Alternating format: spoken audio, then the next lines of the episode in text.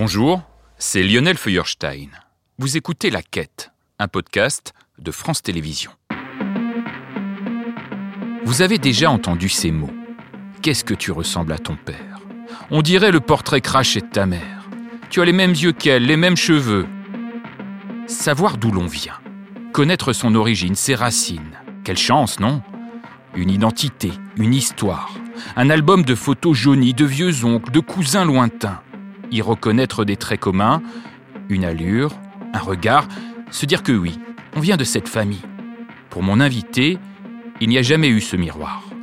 Je reçois aujourd'hui Jean Eldar Olivier, un étudiant adopté à l'âge de 4 ans. Depuis des années, ce breton est à la recherche de son passé. Sa quête, retrouver à tout prix sa mère biologique et sa sœur, qui vivent peut-être quelque part au sud de la Russie. Pour cela, il a entrepris un défi un peu fou, rejoindre Astrakhan à pied, 6000 km de marche avec l'espoir de voir enfin le visage de celle qui l'a mis au monde. Comment s'en approcher? Quelles sont ses chances? Comment imagine-t-il cette rencontre? Qu'est-ce que cela changera pour lui, mais aussi pour sa famille adoptive? La quête de Jean Eldar Olivier, réalisation Thierry Mongela.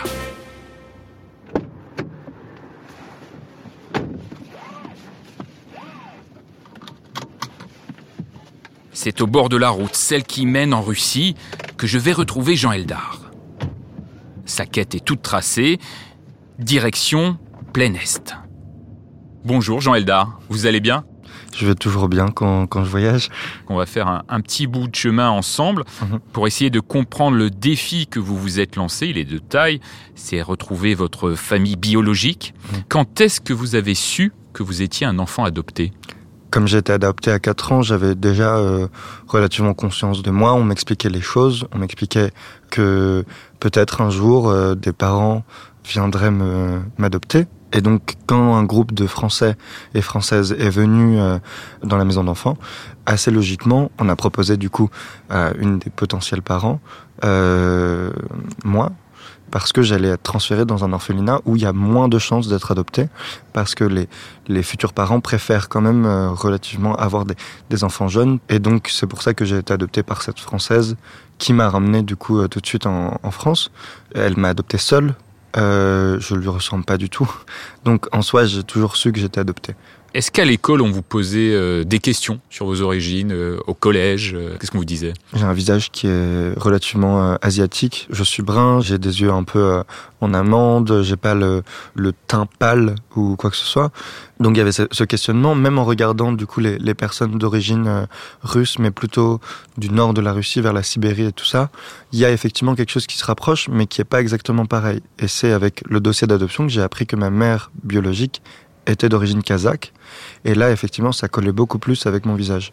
Alors on va écouter un extrait d'un reportage sur les nés sous X, ces enfants qui ont été adoptés comme vous après l'accouchement de leur mère biologique.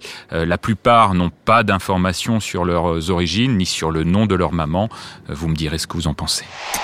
Une photo prise à l'âge de trois mois et une lettre de l'assistance publique ce sont les seules traces de l'identité de Domitilia. Donc Madame X a arrêté ses études très tôt afin d'élever ses plus jeunes frères et sœurs et ne travaille pas. Domitilia Courtina est née sous X le 28 février 1982. Depuis toujours, ce vide la hante. Euh, ce qui m'a manqué, c'est de ressembler à personne. C'est de me regarder depuis 32 ans dans la glace et de me dire qu'il n'y a personne. Il n'y a que moi. Maintenant, il y a ma fille parce qu'elle me ressemble, mais il n'y a personne moi, je, moi, j'appartiens au néant. Il y a le néant. Et le néant, c'est, ça donne le vertige. Le néant, ça donne le, le vertige. Jean Eldar, c'est ce genre de réflexion que vous aviez parfois? Le néant, c'est quelque chose qui m'accompagne depuis très longtemps, qui continue à m'accompagner et qui euh, parfois est positif, parfois négatif. Par exemple, quand on voit le médecin et qui nous demande euh, est-ce que vous avez des antécédents familiaux? Ça nous met toujours face à une sorte de questionnement de ben sûrement, mais je les connais pas. C'est étonnant de se dire euh, oui euh, effectivement je je ressemble à personne. À quel moment vous avez eu envie de retrouver votre maman biologique? Cette envie-là, euh, je dirais que je l'ai toujours eu un peu au fond de moi, mais elle est elle est ressortie complètement à jour au moment de la découverte du dossier euh, d'adoption. Parce que ce dossier-là était dans les mains de votre maman et jusqu'à présent, elle ne vous l'avait pas communiqué. C'est ça. Elle me l'a communiqué euh, en 2019. Alors qu'est-ce qu'il y avait? Un, nom, une photo, euh, une ville d'origine? Alors, il y avait plusieurs choses. Il y avait d'abord, du coup, le, pour moi, c'était l'information principale, le nom et le prénom de ma mère biologique. Il y avait aussi mon nom et prénom de naissance. La ville de naissance était la même, c'était Astrakhan, celle où, j'ai été adopté au final. Mais il y avait aussi, du coup, des papiers du juge qui expliquaient la démarche de ma mère biologique, ce qui a permis de répondre à pourquoi j'avais été abandonné à la naissance. Vous en avez su davantage sur pourquoi votre maman vous avait euh, abandonné, c'est ça? C'est ça. En fait, elle n'avait pas la capacité financière et sociale en fait d'accueillir un enfant. Que ce soit financièrement, du coup, elle a été très pauvre et d'un autre côté, elle était aussi euh, alcoolique et sûrement euh, addict aux drogues. Ça, c'est ce qu'il y avait dans le dossier russe. C'est ça que votre maman n'était pas en capacité financière et qu'elle avait des problèmes d'addiction? Exactement. Comment on réagit à ce moment-là? Ça a été beaucoup d'émotions d'un coup, effectivement. Je ne suis pas le premier enfant. Il y a aussi une, une, autre fille que, que ma, ma, mère a eue, qui est du coup ma demi-sœur, qui, qui a été, elle, recueillie par ses grands-parents paternels. Quand vous apprenez tout ça, euh, vous avez 19 ans, euh, vous avez ce dossier, vous avez vos origines. Euh, le soir, on, on est dans quel état? Ça a été de la recherche tout de suite sur Internet. J'ai cherché sur Facebook, j'ai cherché sur euh, le Facebook russe, euh, sur les sites euh, Internet, partout en fait, et j'ai rien trouvé. Donc pendant deux trois jours, ça a été d'abord de la recherche intensive. j'ai envoyé mon, des scans des pages à des amis qui parlaient russe et ce genre de choses. Ça a été beaucoup de recherche d'un coup. Ça, c'est vraiment le début de votre quête. C'est ça, exactement. Et au bout de quelques jours, je me suis rendu à l'évidence que je trouverais sûrement pas d'informations sur ma mère biologique sur Internet. Et je me suis dit que le meilleur moyen du coup serait d'aller directement sur place.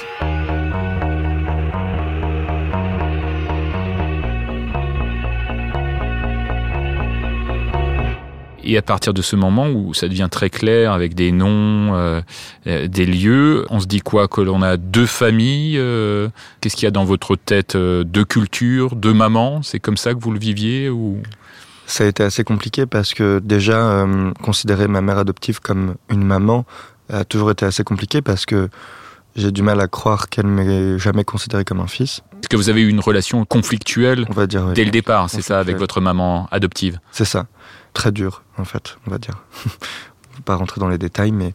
Elle en dit quoi d'ailleurs, de cette quête pour retrouver euh, votre euh, famille euh, d'origine?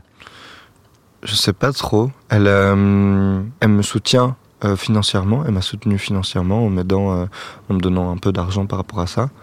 Elle en a même parlé autour d'elle pour pouvoir aider parce que il y a eu un moment où il y a eu une, une campagne de financement participatif et elle y a participé et tout ça. Donc j'imagine qu'elle n'est pas euh, foncièrement contre. On va écouter un autre extrait du mhm. reportage. Cette fois, c'est une maman adoptive qui s'exprime sur le besoin viscéral de sa fille de retrouver ses racines. À ses côtés, sa maman adoptive ne lui a jamais caché la vérité. Elle soutient sa fille dans la recherche de ses origines. Bah, il faut accompagner, quoi. Donc c'est comme un accompagnement d'un enfant pour d'autres, euh, voilà, d'un cheminement normal. En plus, il y a, bon, il y a il y a cet abandon qui, est, important. je pense que ça, il faut vraiment le, souligner. L'abandon, euh, c'est ce qui est le plus important, qui est difficile à, avaler. Donc la maman adoptive comprend parfaitement le, choix de sa fille d'essayer de retrouver sa famille d'origine et elle dit que euh, c'est surtout le sentiment d'abandon qui a été difficile pour elle. Alors le mot abandon, effectivement, c'est un mot qui est beaucoup revenu dans ma tête et qui revient encore à l'heure actuelle. J'en veux pas forcément à ma mère euh, biologique pour ça, dans l'idée où j'ai toujours eu conscience que c'est sûrement par difficulté qu'elle m'a abandonné et que ça ça a été plutôt une bonne décision de sa part. Et donc je l'ai jamais considéré comme une euh, une personne qui l'a fait méchamment ou quoi que ce soit. C'est plus pour me donner une, une chance plus grande que en me gardant. Alors vous allez entreprendre euh, ce voyage en 2021, euh, vous y songiez depuis un petit moment, il y a eu le Covid, et puis finalement en 2021 vous partez de Brest à pied pour rejoindre la Russie, un périple un peu fou. Comment ça se passe euh, ces premiers pas? On a d'un point de vue logistique, comment euh, vous avancez euh, Qu'est-ce que vous avez en tête à ce moment-là? Il y a eu la préparation en amont, que ce soit psychologiquement, qui a été assez assez long en fait, parce qu'il a fallu que je me confronte à l'idée de peut-être retrouver ma famille biologique, peut-être ne pas la retrouver, peut-être ne pas réussir à avoir un contact avec qui que ce soit, peut-être retrouver quelqu'un qui ne veut pas que je la retrouve, peut-être euh, retrouver quelqu'un qui est mort. Plein de questions comme ça. Donc ça, vous vous posez les questions euh, avant de partir. C'est ça. Et donc j'avais, j'ai eu un suivi psychologique qui m'a beaucoup aidé. En fait, cette préparation physique, elle était plus euh, mentale au final, parce que cet échauffement, je l'ai fait au moment du départ, les premières semaines. Donc c'est à partir de mai 2021. c'est du coup la marche, les premiers jours, qui a été très dur même si c'était des petites étapes, entre guillemets, c'était dans les alentours de 20 km, 25 km maximum. Et vous dormiez où à ce moment-là de, Dehors, euh, sous la tente? Je dormais beaucoup chez les gens que je trouvais. C'est-à-dire aux alentours de 19h, euh, 18h, ça dépend. Quand je trouve que c'est le moment pour m'arrêter, je demande à des gens dans la rue s'ils veulent bien m'accueillir chez eux. Ou Comme alors dans l'émission connue, euh, j'irai dormir chez vous. Exactement, ça a été une très grande euh, source d'inspiration. Et donc j'ai fait 2800 km jusqu'à Budapest, en passant par France, Allemagne, Autriche, République tchèque. Slovaquie, Hongrie. Et durant tout ce temps, tous ces 2800 km, euh, le soir dans la tente ou avec des amis ou dans, des moments de solitude ou en marchant, on pense à cette famille en, Russie euh, qu'on ne connaît pas et qu'on espère découvrir? La marche jusqu'à Astrakhan, c'est une quête de moi-même avant même de faire une quête de la famille biologique. En fait, il y a un double objectif. C'est ça. C'est à la fois pour vous et pour la recherche de votre famille. Complètement. L'idée, c'est vraiment euh, d'en apprendre plus sur moi-même, d'en apprendre plus sur les autres, de connaître mes limites, de les dépasser. Et la marche, c'est vraiment quelque chose qui prend son temps.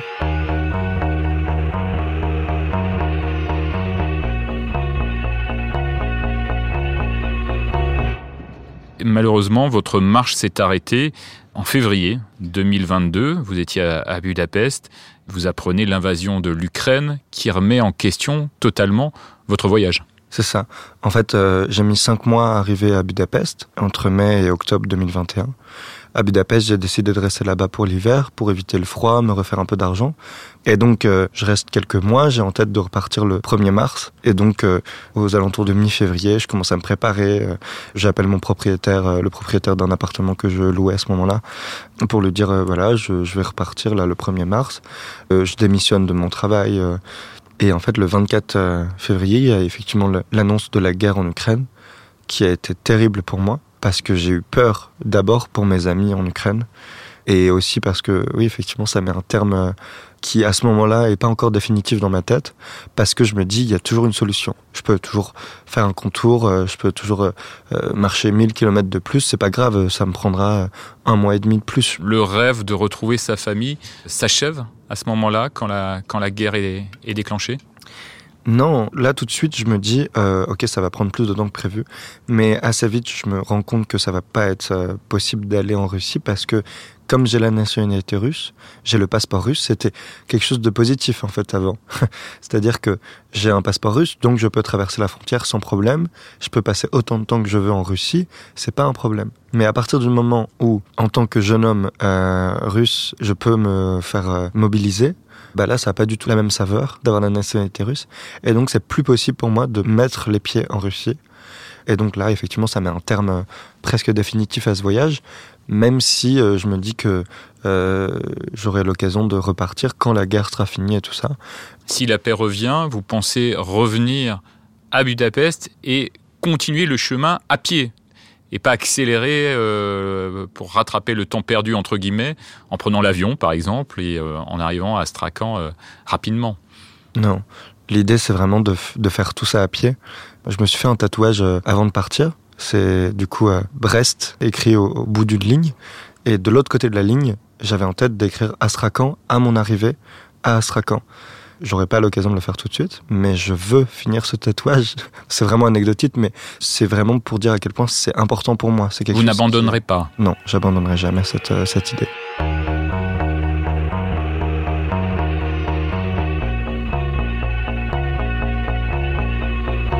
Expliquez-nous, à cette mère biologique, vous lui direz quoi? Pour moi, ce sera naturel. Ça viendra. Et si ça vient pas, c'est pas euh, toute préparation euh, qui m'aidera à avoir quoi que ce soit en tête. Vous avez envie de quoi? De surtout voir son visage, de sentir ses bras, c'est sentir ses bras, c'est pas forcément le plus important. Pour moi, euh, émotionnellement, j'ai pas vraiment d'attache avec elle encore.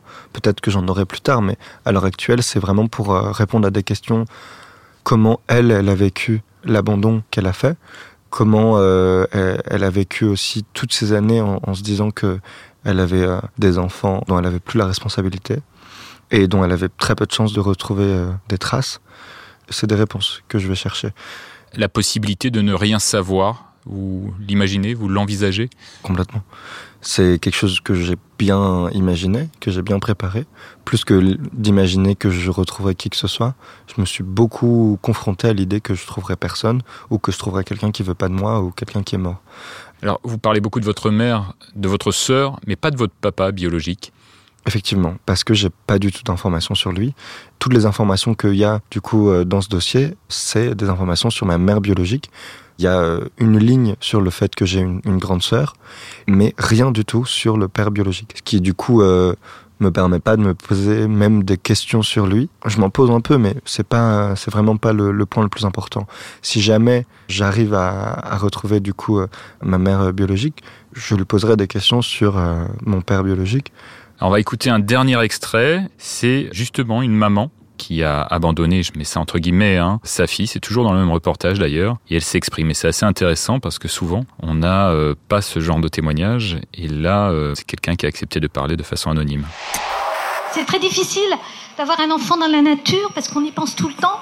Et en définitive, la vie est gâchée. C'est comme ça aussi que vous imaginez potentiellement euh, ce que pourrait vous dire votre maman biologique? Non, je sais pas du tout en fait. Je ne m'étais pas euh, vraiment euh, imaginé euh, ce qu'elle pourrait ressentir. J'avais le questionnement, mais je, sais pas, j'ai du mal à, concevoir pour les autres quoi que ce soit. C'est intéressant d'avoir ce, témoignage, de se dire qu'il y a des personnes qui du coup osent parler de leur geste d'abandonner un enfant pour X raisons, et, qu'au final, il y a des personnes qui, y pensent tout le temps. Il y en a je pense, qui c'est pas grand chose, mais il y en a, effectivement, c'est très important. Et ça, ça leur gâche la vie. Alors Jean Eldar, nous arrivons à la fin de notre podcast. On va vous laisser poursuivre votre chemin. Alors il y a cette dernière question que je pose à tous mes invités. Après la quête, il y a quoi pour vous? C'est quoi? C'est un retour euh, en Bretagne, l'installation en Russie une fois la paix revenue? Qu'est-ce que vous allez faire? Bah du coup là, je suis rentré euh, en Bretagne. Euh, je suis passé de Brest à Rennes, maintenant j'habite à Rennes. Je vais faire des études bientôt à partir de septembre. La fin à cette quête, pour moi, elle est, c'est quelque chose qui viendra quand j'aurai l'occasion d'arriver à Astrakhan, d'avoir les réponses, que ce soit par ma mère biologique ou par le fait que j'aurai définitivement euh, pas la possibilité d'avoir les réponses que je veux. Mais ça, ce sera la fin de, de la quête euh, de la famille biologique. Mais la quête de moi-même, pour moi, c'est quelque chose qu'on a toute sa vie. Euh, je continuerai, je repartirai euh, dès que ce sera possible. Merci beaucoup Jean Eldar, Olivier. La Quête, un podcast de France Télévisions.